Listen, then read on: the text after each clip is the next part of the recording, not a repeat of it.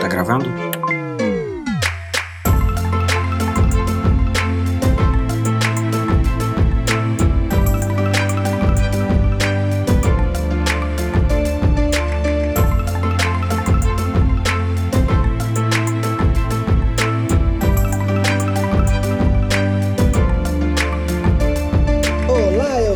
Está começando mais um Projeto Lumos aqui no PHdoria. Estou ao lado da Ana Flávia. Olá! Hoje vamos comentar o capítulo 14 de Harry Potter e o Cálice de Fogo, As Maldições Imperdoáveis, que vai trazer essas maldições na primeira aula do Olho Tonto Mude para os alunos do quarto ano, que são os nossos protagonistas. Bom, além disso, temos umas novidades e uns progressos com relação à luta em favor dos elfos. E é isso. Então vamos explorar esses dois temas que são os principais desse capítulo e é basicamente só isso mesmo. Depois da vinheta.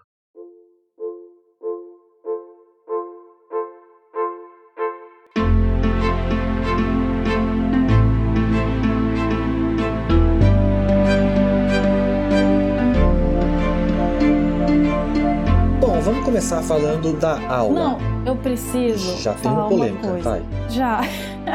Sabe que eu lembro, esse capítulo me lembrou uma coisa imediatamente. Com, essa, com a aula do professor Olho Tonto Hum. Especificamente. Eu pensava o tempo todo no Ross falando o Nag. o tempo todo. Porque o professor Moody fica o tempo todo falando vigilância permanente, vigilância permanente. Ele fala isso umas quatro vezes e aí toda hora eu pensava no Ross, o Nag. eu acho que é porque eu assisti a reunião do Friends e aí eu lembrei disso o tempo todo. O tempo todo eu pensava em um Nag. Provavelmente a sua, o seu comentário vai ressoar com outros ouvintes, já que Friends é muito popular, mas eu mesmo não entendi nada que aconteceu aqui nesse momento. Você Espero que não lembra desse episódio do Nag? Eu não sou muito Friends. Eu sei que tem uma piada aí de Unagi. Eu sei que existe essa piada, mas ela não me impacta muito. Eu peço desculpa aí à Tudo nação bem. Friends. Nossa, Friends. Tudo Eu bem. acredito que é engraçado porque a coisa do olho tonto ter essa postura, vigilância, realmente é bem engraçada. É o, é o arquétipo dele, né? Esse homem doido. Mas assim, tem uma aula do Snape antes da gente entrar na aula do Moody que eu acho que vale a pena só comentar que ele tá lá bem mal-humorado e que todo mundo associa isso ao fato de mais uma vez ele não conseguir a vaga de professor de defesa contra a arte das trevas. Pode até ser por outra razão, né? Tá num dia ruim. Isso tem que acabar, Mas- né? Isso tem que acabar. Eu acho. Achar que o Snape tá, tá mal-humorado por isso. Eu acho que já ficou bem claro que não é por isso que ele tá mal-humorado. É porque É, ele é assim- essa pessoa em todos os ambientes. Exato, e se todo ano ele não consegue a vaga, eu acho que ele já entendeu que ele não vai ser esse professor, certo? Sim, já tá muito claro. Se todo ano precisa de um novo professor e em É, acho ano ele é, é- é- é considerado, ele já alunos. superou. Exato. Sim, fofoca de aluno, com certeza. Eu acho que isso eu é, concordo. é mais uma fofoca de aluno, uma má interpretação aí. O Snape nunca falou nada Certamente. sobre, então eu tô do lado dele nesse, nessa questão aqui. Eu também tô, enquanto. não, eu, eu também. Só queria comentar o que acontece até a gente ir pra aula do Moody, que na verdade é só quinta-feira, né? A gente tá num dia da semana que tá uns três ou dois dias longe aí da aula do Moody. Eles ficam ansiosos até que chega finalmente essa aula. Que pode ser considerada a primeira vez que foi uma aula de defesa contra a arte das trevas de fato. Obrigada. Né? Assim, pela- Exatamente. finalmente, depois de anos Perfeito.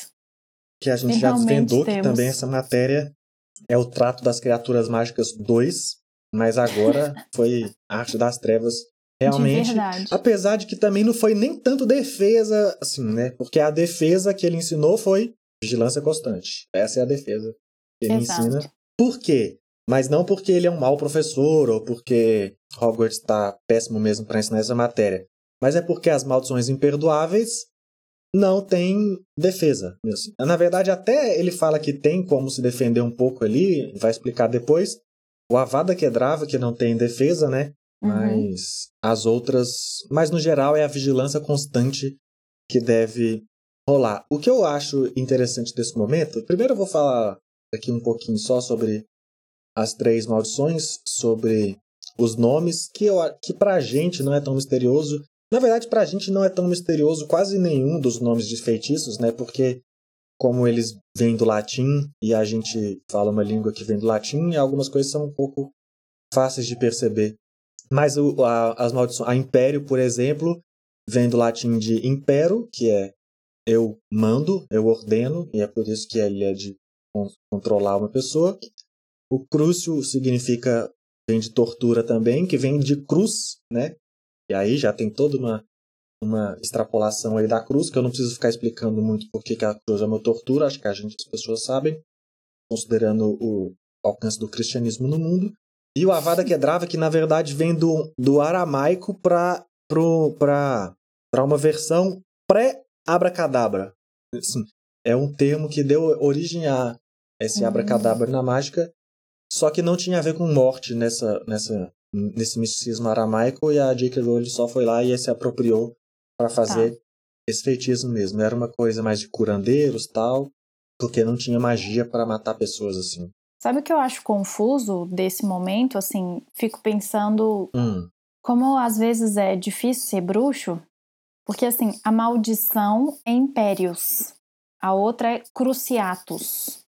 Mas na hora de fazer o feitiço, você tem que falar império, crucio. Você não fala a mesma coisa que o nome que a maldição tem, sabe? A maldição é cruciatus, mas na hora de fazer ah, o feitiço, sim, você tem que falar tem crucio. Um nome e o feitiço. E o feitiço tem outro.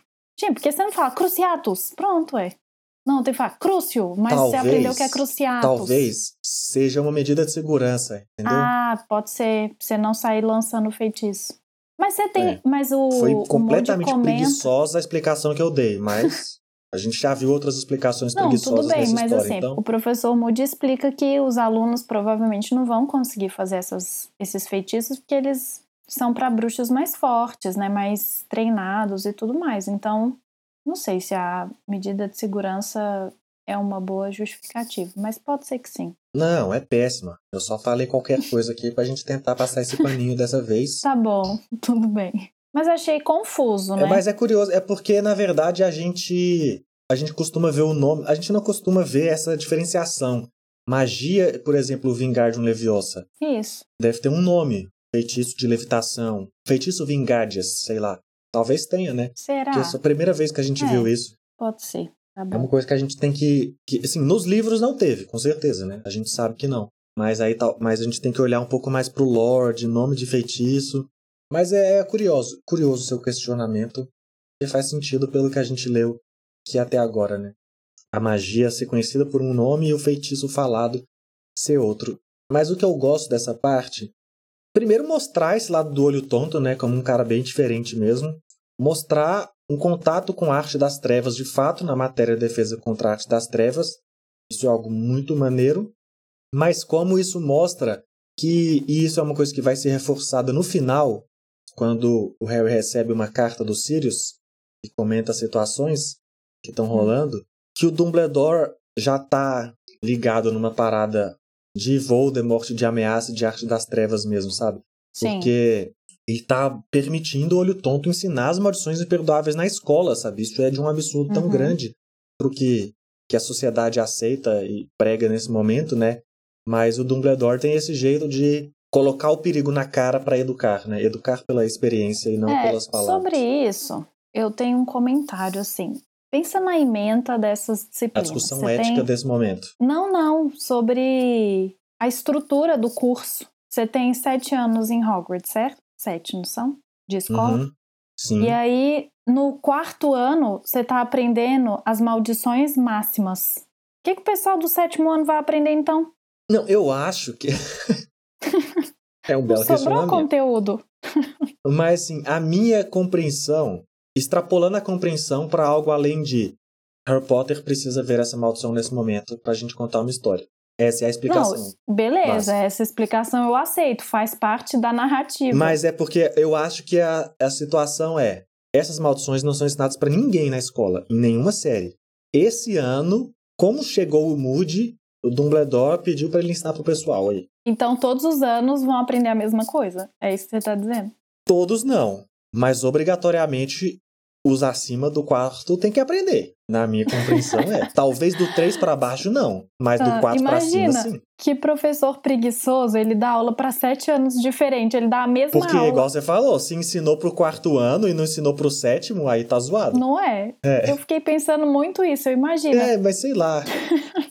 Eu tô no primeiro período, eu aprendo a mesma coisa que É um o pessoal do quinto. Não faz sentido. Mas assim, é, mas é beleza, porque funciona for pra uma, gente. uma conteúdo especial de momento de guerra, situação Tá, de guerra. não, é tá beleza. aí. Nesse, isso, isso, isso faz sentido. Porque assim, eles tiveram tantos anos de disciplina meio zoada de defesa contra a arte das trevas que finalmente alguém vai ensinar alguma coisa, então tem que ensinar logo isso. Essa solicitação do Dumbledore eu aceito como uma explicação. É isso, Dumbledore. É porque a gente não vê, a gente teria que ver os bastidores do que o Dumbledore tá fazendo. Mas como não, ele é a um gente não personagem tem que ver, porque se a demais, gente vê, a gente não pode inventar. Deixa a gente inventando os bastidores que eu acho melhor. Tem isso também. É porque às vezes a gente inventa melhor que a J.K. Rowling. Não quero me gabar aqui, Exato. não. Perfeito. Então, bom, é isso, né? A aula. E eu acho que a gente precisa comentar o tanto que o Neville fica abalado, né? Isso, isso, isso. É isso mesmo que eu queria falar. Que é algo que a gente não vai entender ainda nesse momento, né? Mas já é uma construção muito boa do Neville estar abalado por essas paradas. E não só isso, mas como o professor usa disso para se aproximar do Neville e dar um livro lá para ele. E aí você já fica. Neville tem um livro. Quando esse livro vai aparecer? Eu tô detetive aqui, Sherlock Holmes. Todas as pistas que vai aparecendo, eu já quero saber o que vai rolar. Eu tô um pouco nesse momento. Porque esse livro me fez isso. Ele tá dando coisas, né? Mas eu achei legal também que pela primeira vez tem alguém que olha o Neville, sabe? Alguém que enxerga o Neville. Que o Neville é sempre aquela pessoa boba, o que faz atrapalhada. E tem alguém que abre um espaço para ele. Que fala: Não, vem cá. Ah, você gosta de her- herbologia, fiquei sabendo. Tem um livro para te emprestar. né? Então, assim, eu achei legal que o Neville começou a ganhar um espaço na história que é um espaço de ver, o Nev- ver as qualidades do Neville. Eu gosto do personagem do Neville, eu Que gosto da ser um trajetória inútil, que ele né? tem. Isso. Não, e, poxa, não, não, acho que o que você falou é bem pesado, assim, mas, mas abre um espaço pra gente ver outra Não, é bem pesado dele. mesmo. É. Mas não é pesado É, sim. porque eu acho que ele seja uma pessoa inútil. Mas ele é um Mas é como personagem é apresentado Sim, sim. como inútil. Não é nem Aham, inútil, sim. é ineficiente. Isso. Mais inútil. Porque se ele não consegue fazer nenhuma magia no mundo mágico, ele é inútil. Não tô falando isso pra ofender o Neville, eu gosto dele. Mas é a forma como ele foi escrito. Sim. Eu só queria pontuar que você falou Hum. que é a primeira vez, e eu, a primeira pessoa, a primeira vez, você falou algo assim, mas eu Uhum. acho que talvez seja a segunda, porque eu acho que isso é um resultado da carta do Lupin, porque o Moody diz que o Lupin mandou uma carta para ele Hum. sobre a, a matéria e sobre os alunos. Ah, verdade. Então eu acho que já tem alguma coisa ali, sabe? é, eu acho que o Harry chega a comentar, ou o narrador chega a comentar. Uhum, verdade. Então, assim, é um espaço que o Neville tá ganhando aos poucos, mas é importante mesmo que ele ganhe para mostrar, assim. E daí que ele é ruim em todas as matérias? Talvez se ele for bom em uma é o Exato. suficiente. Eu acho legal ver isso, porque a gente vê a Minerva sendo tão dura com ele o tempo todo, né? Então é legal ver esse outro lado.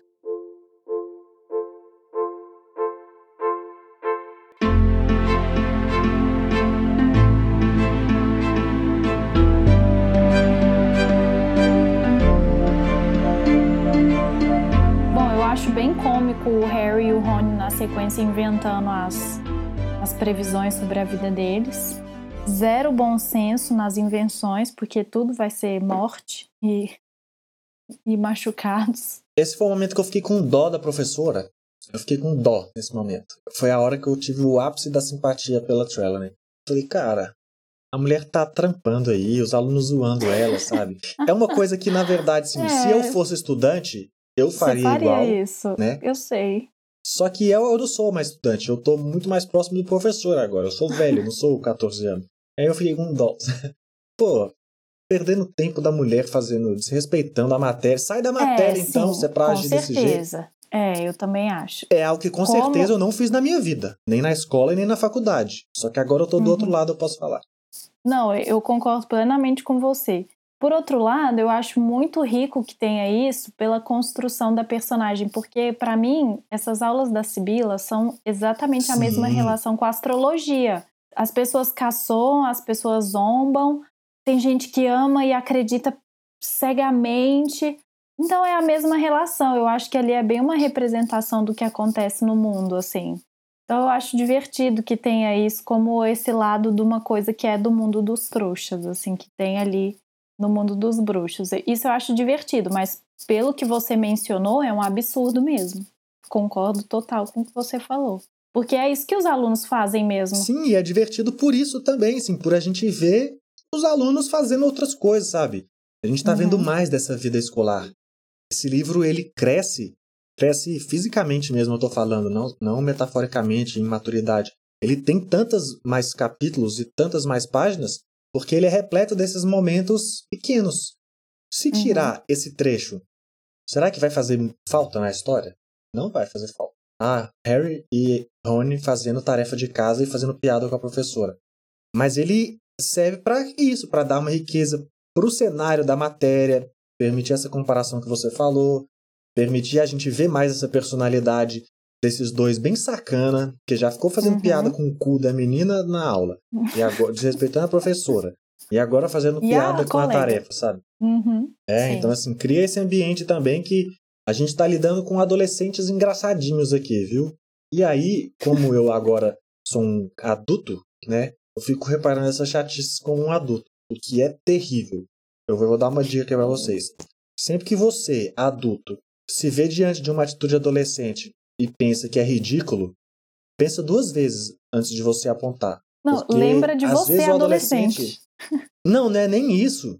Mas é porque porque adolescente é muito irresponsável mesmo, muito desrespeitoso, assim. Não, não a adolescência, né? A imaturidade é muito irresponsável Sim. e desrespeitosa. Porque isso permanece em adultos.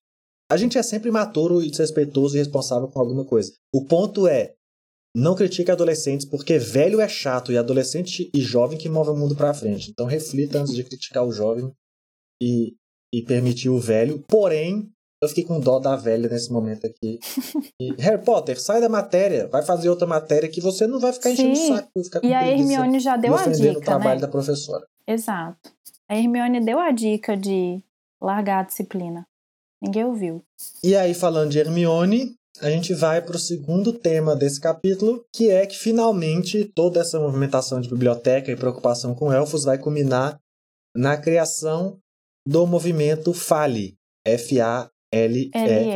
que é Não o é Fundo de FALE, é Apoio à. Libertação dos Elfos, que a Hermione organizou aí essa, esse movimento, essa ONG, sei lá como se chama. Chama Fundo, né? Que é o nome que ela deu, então esse se chama. Que é para salário mínimo, direitos trabalho, reforma trabalhista para elfos domésticos, abolição da escravatura e direitos do trabalho. Algo que já quase não existe nem no mundo real e a Hermione quer trazer para os elfos. Mas é engraçado, uma coisa que eu achei engraçado sobre esse nome, porque claramente a sigla faz uma piada com fale, né, com uma palavra que já existe. E essa piada ela está presente em várias línguas nas traduções. Quase sempre a, a tradução da sigla significa alguma coisa, mas são palavras completamente diferentes. Assim, não tem uma piada na sigla. Em inglês mesmo, que é SPEW, de Society for Promotion of Elfish Welfare, que é Sociedade pela Promoção do, do Bem-Estar dos Elfos. Bem-estar no sentido de, de prosperidade e, e eu acho que esse welfare, posso estar errado, mas eu acho que tem um pouco a ver com, com a prosperidade financeira mesmo. É, E aí que é o estado do bem-estar social, né? Welfare state. Isso, isso, isso, isso. Já foi aqui para toda uma geopolítica internacional. É, mas o ponto é que em inglês é spill.